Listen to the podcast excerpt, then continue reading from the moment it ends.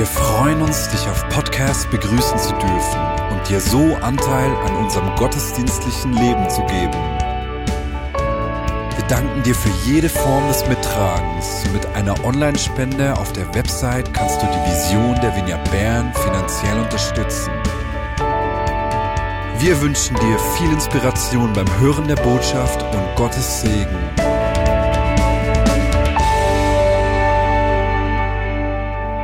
Weihnachten wird etwas von dem Wert sichtbar, den Gott uns Menschen gegeben hat. Und wir haben zuvor gesungen, Go Tell It on the Mountains. Ein wunderschönes Lied. Lass es von den Bergen erklingen, that Jesus Christ is born. Na, was ist das für ein Kind, dass man seine Geburt von den Bergen besingen soll? Ich kann mich an die Geburt meiner Tochter erinnern oder unserer Tochter. Wir haben einige Jahre gewartet, bis wir schwanger wurden. Das ging nicht ganz so einfach. Und als es dann soweit war und die Geburt bevorstand, haben wir uns einen grandiosen Plan gemacht, wie wir diese Geburt ankündigen. Und es war klar, die Familie sollte es zuerst hören und die engsten Freunde. Danach würden wir dann äh, eine, eine SMS oder ein WhatsApp an einen weiteren Kreis von Menschen senden. Einen Tag später dann eine Mail an eine noch größere Gruppe von Menschen. Es war ein richtig toller Plan, wann wir wen wie informieren wollen. Der war grandios, bis jemand aus unserer Familie voller Freude auf Facebook die Geburt unserer Tochter angekündigt hat, als wir noch im Gebärsaal waren. Und der ganze schöne Plan hat sich in Luft aufgelöst. Go tell it on the mountains. Go tell it on Facebook. Nun, ich habe gesagt, dass wir mehrere Jahre gewartet haben. In der Zeit von Jesus ging das Warten etwas länger. Mehr als 700 Jahre. Mehr als 700 Jahre bevor Jesus geboren wurde, haben Propheten angekündigt, dass äh, ein Retter kommen wird. Und die haben verschiedene Bilder gebraucht, um die Geburt dieses äh, einzigartigen Menschen anzukündigen. Ein Bild, dass er ein Hirte sein wird. Er würde ein König sein, der für immer herrscht und in dessen Reich Friede ohne Ende äh, sein werde. Er werde für Gerechtigkeit unter den Armen sorgen und den Unterdrückten Recht verschaffen. Er werde sich als guter Hirte um seine Herde kümmern. Und äh, Jesaja sagt ja auch voraus, dass seine Jungfrau ein Kind gebären würde, dass sein Sohn kommen wird, der Immanuel heißt, was so viel bedeutet wie Gott mit uns. Und das waren so Bilder, die äh, das Volk Israel über 700 Jahre mitgenommen hat, von Generation zu Generation weitererzählt und gelesen hat. Und während mehreren Jahrhunderten geschah nichts. Das Warten dauerte. Als Israel von den Römern besetzt war, kam dieser Wunsch wieder neuen Schub. Die Hoffnung ist wieder gewachsen, dass dieser Retter kommt. Und die Erwartung hat sich so gesteigert, dass in der Zeit um die Geburt von Jesus immer wieder Menschen aufgetreten sind, die von sich selbst behauptet haben, sie seien dieser Retter, sie seien dieser Hirte. Und nun steht die Geburt von Jesus an. Wie sollte die Geburt dieses einzigartigen Menschen kommuniziert werden? Ich bin so richtig gespannt auf Gottes Kommunikationsplan. Und ich lese aus Lukas 2, Verse 8 bis 14. In jener Nacht hatten ein paar Hirten auf den Feldern vor dem Dorf ihr Lager aufgeschlagen, um ihre Schafe zu hüten. Plötzlich erschien äh, ein Engel des Herrn in ihrer Mitte. Der Glanz des Herrn umstrahlte sie. Die Hirten erschraken, aber die Engel, der Engel beruhigte sie. Habt keine Angst, sagte er. Ich bringe eine gute Botschaft für alle Menschen.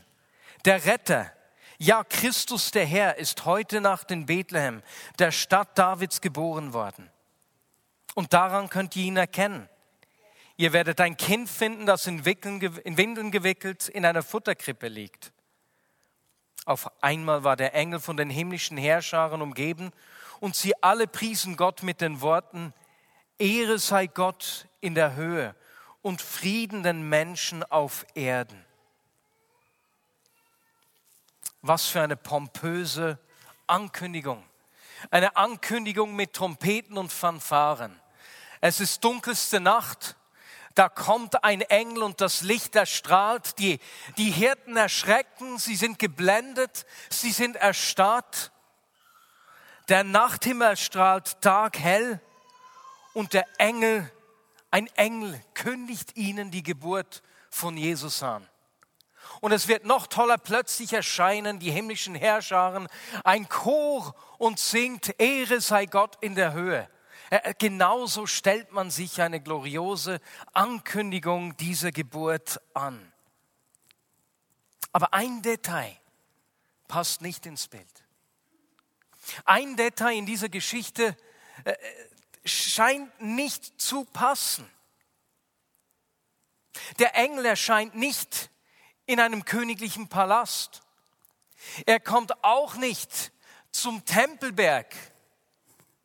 Es geschieht nicht am helllichten Tag auf einem Marktplatz in Bethlehem oder Jerusalem, damit möglichst alle Menschen es sehen.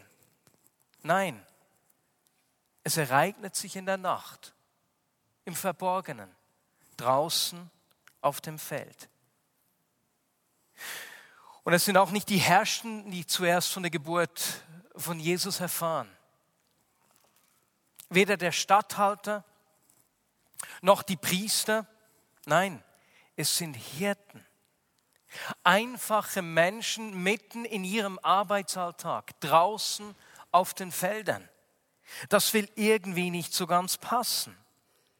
Und es ist noch bemerkenswerter, wenn wir uns vor Augen führen, welchen Ruf und welchen Stellenwert Hirten in der damaligen Gesellschaft genossen.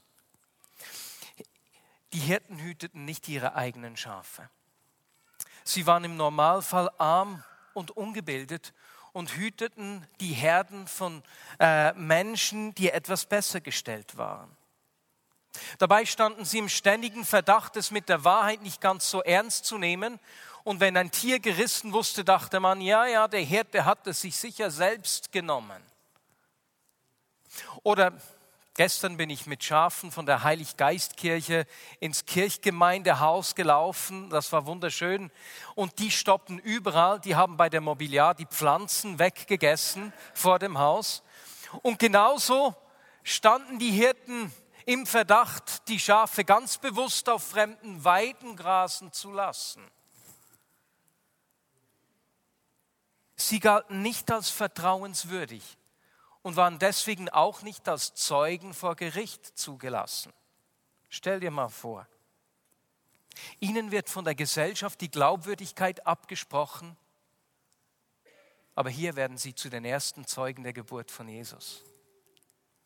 Sie sind an den Rand der Gesellschaft gedrängt, Entschuldigung, da werde ich emotional, und plötzlich stehen sie im Mittelpunkt.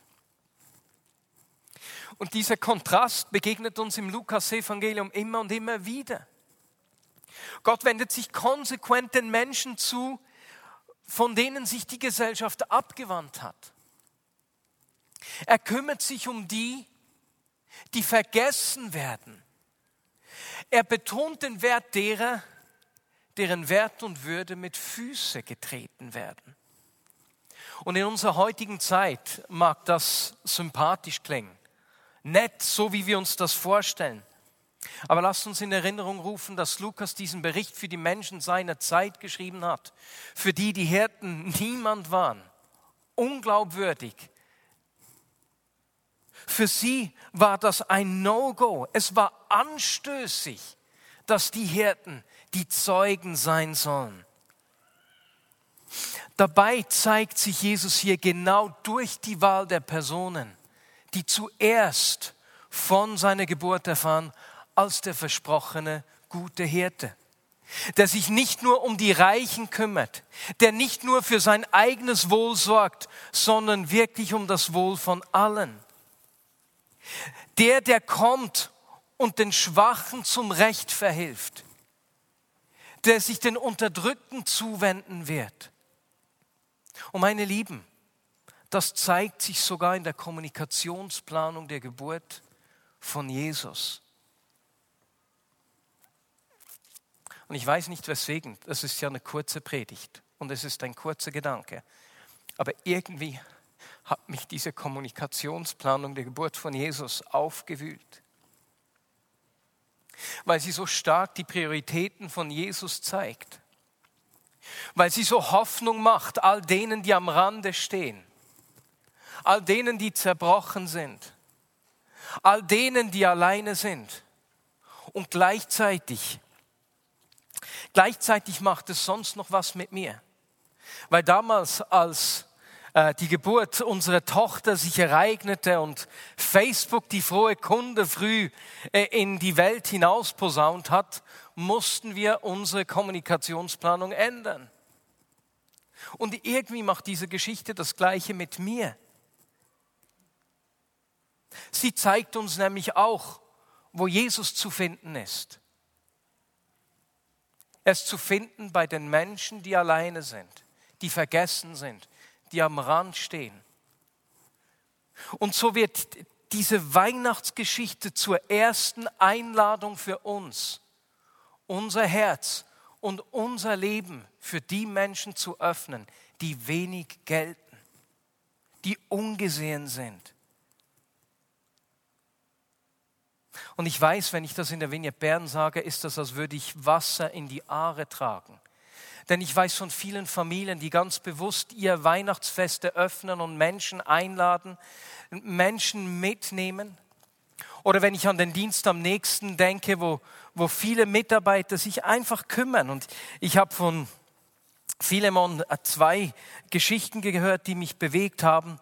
Im letzten Monat ist seine Mutter, äh, die, die, die einfach in Not war, zu uns ins Käfiggässchen gekommen. Sie hat Hosen für ihre 13-jährigen Zwillinge gesucht und war so dankbar, im Kleiderladen einfach zwei Paar zu finden, die gepasst haben. Kleine Dinge, die viel bewirken können. Oder eine Familie, die das aus der Türkei, die den Dienst am nächsten zum ersten Mal besucht hat und beim Tisch ein Espresso-Tassenset gefunden hat, mit dem sie endlich wieder Gäste empfangen und bekochen können und sich richtig daran gefreut haben.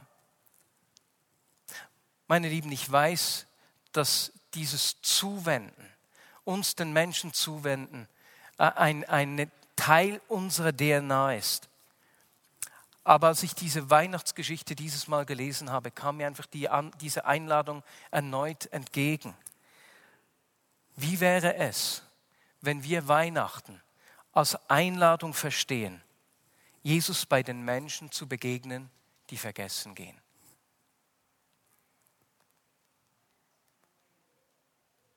Unser Herzen für die zu öffnen,